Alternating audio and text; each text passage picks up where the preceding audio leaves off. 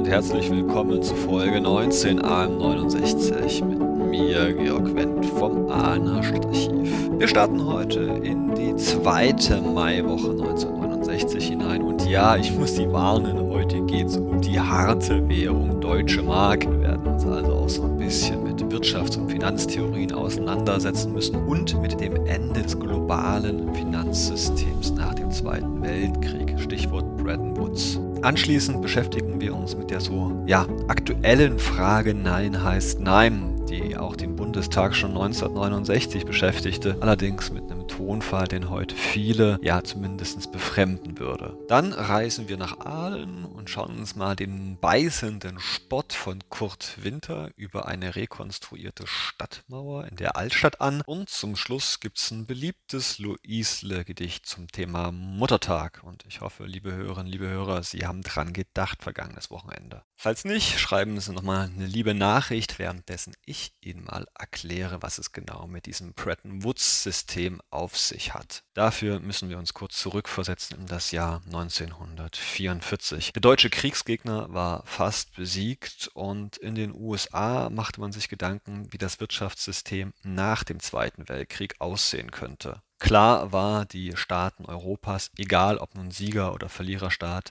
sie waren wirtschaftlich am Ende, hatten extreme Schulden, vor allem Schulden an die USA. Um den Handel zu stimulieren und die Aufbauarbeit im zerstörten Europa möglich zu machen, brauchte es ein stabiles Währungssystem. Mit Schrecken dachten Währungswissenschaftler an die Zwischenkriegsjahre 1918-1939 zurück, als in Europa und weltweit die Staaten versuchten, sich mit ihrer jeweiligen Währung zu unterbieten, um möglichst gute Exporte erzielen zu können. Zum 1. Juli 1944 luden die USA deswegen ins Mount Washington Hotel in Bretton Woods, New Hampshire. 44 Nationen leisteten Folge. Bei der Konferenz setzte sich der Währungsplan des US-Amerikaners Harry Dexter White durch. Dieser Plan sah kurz gesagt vor, den Dollar zu koppeln an den Goldpreis und ihn damit preisstabil zu machen und alle teilnehmenden Nationen eben auch in einem entsprechenden gleichbleibenden Wechselkurs an den Dollar zu binden, sodass auch zwischen diesen Drittnationen die Preisstabilität gegeben war.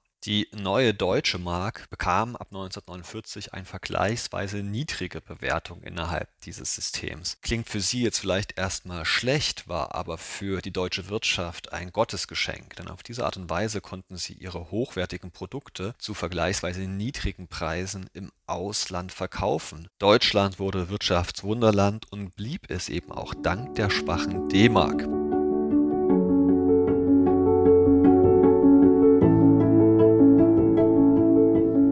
Das Bretton Woods-System funktionierte 20 Jahre eigentlich ganz ordentlich, bekam dann aber ab Mitte der 60er Jahre zunehmend Risse und Probleme. Das hing auch damit zusammen, dass die Bewertung der Wirtschaftskraft, also zum Beispiel in der Bundesrepublik, immer weniger mit dem zusammenpasste, wie die Währung bewertet wurde. In der Bundesrepublik die Währung zu niedrig, in den USA beispielsweise seit Beginn des Vietnamkriegs war der Dollar eigentlich zu hoch bewertet. Während schlingernde Volkswirtschaften wie Großbritannien, Neuseeland, Dänemark und Spanien 1967 bereits ihre Währungen abwerteten, klar, um wieder nach außen besser verkaufen zu können, diskutierte die Große Koalition in Bonn, ob es nicht sinnvoll wäre, vielleicht die D-Mark aufzuwerten, auch um damit den Außenhandelsüberschuss abzubauen aufzubauen. Das wäre auch sinnvoll für die Handelspartner und den deutschen Bürger, fand zumindest Wirtschaftsminister Karl Schiller von der SPD. Denn klar, durch höhere Preise würde auch, ich sag mal, kurzfristig und mittelfristig das Reisen in Ausland für den Bundesbürger einfacher und leichter werden und er könnte günstiger Produkte aus dem Ausland in Deutschland beziehen, wenn die Währung mehr wert ist. Koalitionspartner CDU, CSU mit Finanzminister Franz Josef Strauß allerdings wollten gern an der Unterbewertung bewerteten D-Mark festhalten. Sonst, so fürchtete man, würde die Wirtschaft leiden, weil für sie natürlich die Exporte teurer werden würden und damit am Ende auch der Endverbraucher, der unter Umständen keinen Arbeitsplatz mehr hat, wenn in Deutschland nichts mehr produziert wird. Bereits Ende November 1968 war dieser Streit aufgebrochen zwischen den Koalitionspartnern. Nun im Mai 1969 im beginnenden Wahlkampf zum Bundestag kam diese Streitfrage wieder auf. Und wir lesen in der Schwäbischen Post vom 10. Mai 1969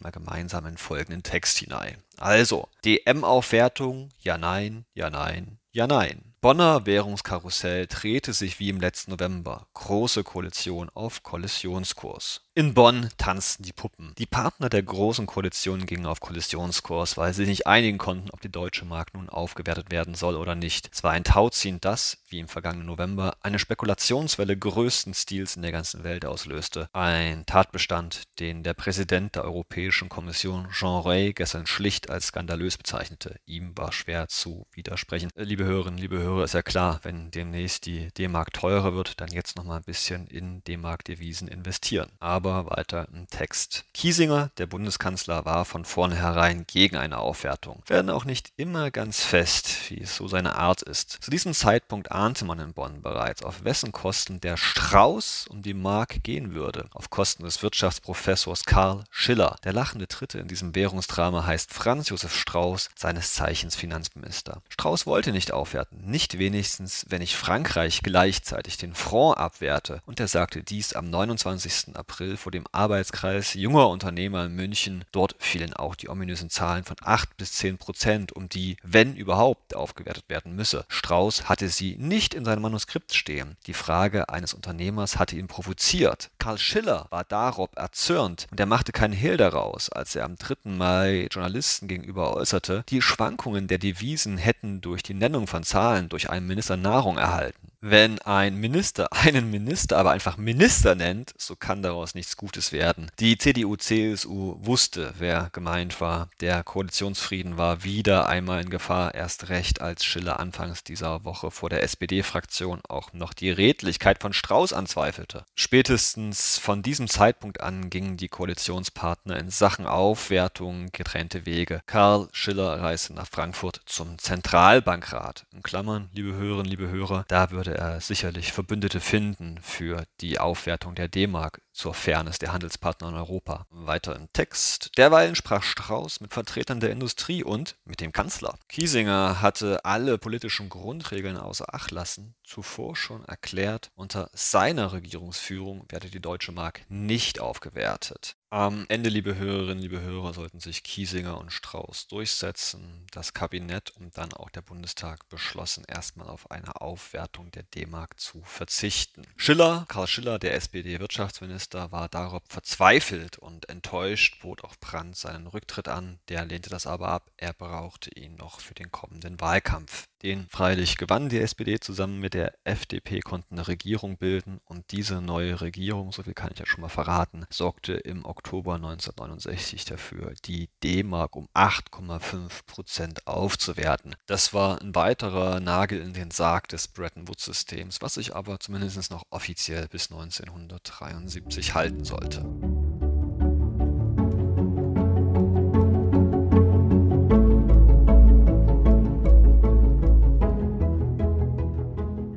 Und damit, liebe Hörerinnen, liebe Hörer, kommen wir zu einem besonders delikaten Thema, zu einer Bundestagsdebatte vom Mai 1969. Es geht um Paragraph 237 des Strafgesetzbuchs. Klingt erstmal langweilig, es wird aber ziemlich, nun ja, saftig, würde man auf Deutsch sagen. Heute beschäftigt sich der Artikel mit dem Phänomen der Zwangsehe. Damals vor allem war die sogenannte Sexfalle damit gemeint. Also in der Regel ein Mann bringt eine Frau an einen Ort, wo sie nicht ohne weiteres weg kann und es kommt zu sexuellen Handlungen. In diesem Kontext, so sieht die Verschärfung dieses Straftatsbestands, dieses Artikel 237 vor, ist es eben nicht nötig, dass die Frau Nein sagt oder sich wehrt gegen diese sexuellen Handlungen. Es reicht schon, dass der Mann sie quasi in diese Situation gebracht hat, dass es eben nach diesem Paragraphen 237 strafbar wird. Vor allem die FDP hat ein Problem mit dieser Verschärfung und diskutiert dagegen an. Die Schwäbische Post fasste am 10. Mai 1969 diese Debatte schmissig und kurz zusammen in einer Art und Weise, wie sie heute, glaube ich, nicht mehr vorstellbar ist. Ich lese einfach mal vor wenn zwei Zentner zärtlich werden. Punkt, Punkt, Punkt. Bei der Diskussion über die Sexfalle verzeichnet das Bundestagsprotokoll Heiterkeit. Bonn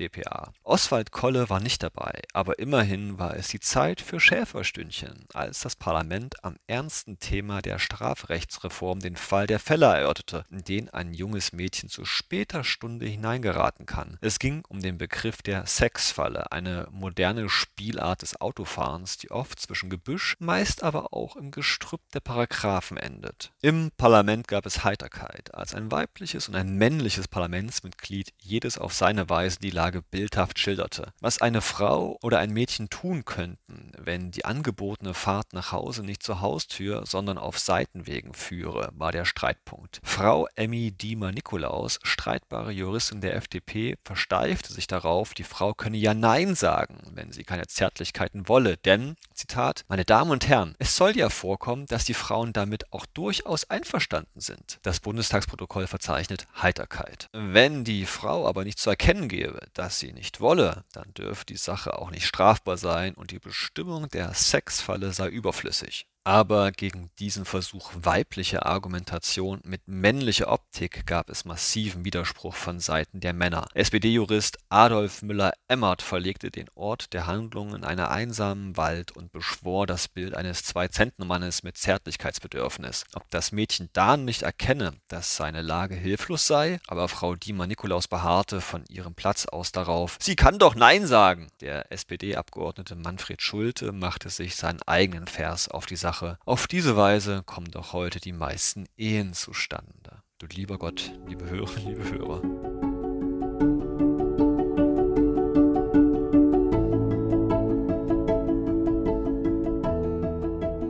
Und damit auf nach Aalen und schauen wir uns mal eine Lesermeinung an, die die Schwäbische Post am 14. Mai 1969 veröffentlicht. Kurt Winter der Begründer des sauren Meckerecks, Sie erinnern sich, Fasching und so weiter und so fort. Er beschwert sich über die Restaurierung eines Teils der alten Stadtmauer hinter dem Rathaus. Ich lese mal vor. Meine erwachsenen Kinder frugen mich, ob es sich bei dem Bericht einer Ahner Zeitung über die Stadtmauerreste hinter dem Rathaus um einen verspäteten Aprilscherz handeln würde. Ich habe mir darauf die einsame Mauer hinter dem Rathaus angesehen und konnte nur sagen, sicher ein verspäteter Aprilscherz. Ich habe Verständnis, wenn etwas Ordentliches und Erhaltenswertes, das auf die Vergangenheit unserer Stadt einen echten Hinweis gibt, erhalten und gepflegt wird. Ich glaube aber nicht, dass so ein kleines Stückchen unansehnliche Mauer, zumal diese mit neuem Putz und einer Zementplatte auf der Krone versehen werden müsste, für die Nachwelt erhalten bleiben sollte. In diesem Zusammenhang habe ich mich gefragt, warum man nicht ein Stück Mauer oder gar den Turm der Marienkirche hätte stehen lassen sollen, nachdem ja dieser Abbruch in der Bevölkerung sowieso sehr umstritten ist. Liebe Hörerinnen, liebe Hörer, Sie erinnern sich diese Kirche da, die unter anderem dem Ausbau der Südosttangente weichen musste. Mit dem Stückchen Einsame Stadtmauer hoffe ich nur, dass unsere moderne und auf die Zukunft ausgerichtete Stadtverwaltung und der Gemeinderat keine Kraft und Geld für so eine Nebensächlichkeit aufwendet. Es könnte gut sein, dass schon eine Generation nach uns sagen würde, dieses Verkehrshindernis muss beseitigt werden. Tja, liebe Hörerinnen, liebe Hörer, wie kann man sich irren? Ich glaube, viele Ahner bereuen es inzwischen, wie viel vermeintlich Altes und Unnützes in den 60er und 70er Jahren abgerissen wurde worden ist in Aalen, eine Stadt, die ja eigentlich vom Krieg unbeschädigt geblieben ist und nun ja viel, viel erst danach verloren hat durch diese schnelle Modernisierungsmaßnahmen. Auch ich persönlich bin froh, dass es diesen kleinen Rest Stadtmauer gibt, auch wenn es nur rekonstruiert ist, denn damit kann man wunderbar Gästen bei der Stadtführung zeigen, wo die Stadtmauer entlang lief. Ist also ein fester Bestandteil auch heute des touristischen Konzepts der Stadt Aalen, dieses kleine Fleckchen, was Kurt Winter am liebsten weggehabt hätte. Zum Abschluss, liebe Hörerinnen, liebe Hörer, ein schönes Luisle-Gedicht zum Muttertag. Es schwäbelt, Achtung. Kleine Kinder, kleine Sorge. Große Kinder, große Sorge. Bei der Mutter bleibt man's Kind,